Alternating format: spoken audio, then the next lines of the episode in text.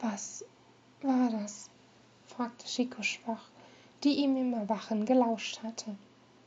Ota eilte an ihre Seite, fühlte ihre kühlere Stirn und sagte, dein Fieber ist gesunken.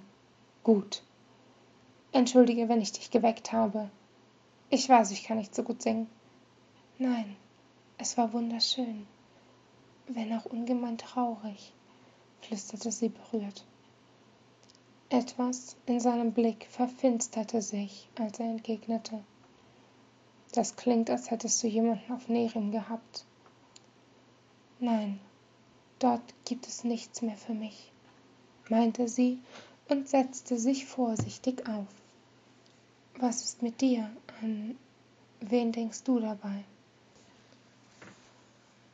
Ich glaube, für die allgemeine Vorstellung von Liebe fehlt mir die Naivität.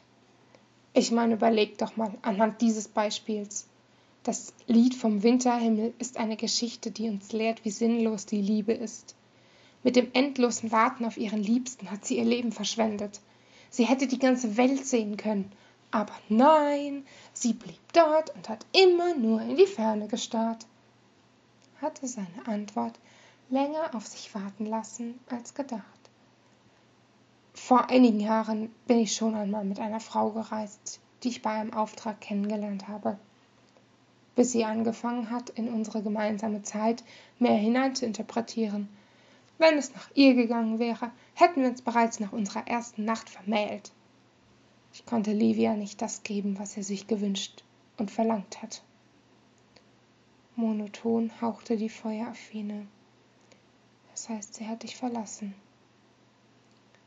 Er starrte in die Flammen und murmelte verlassen.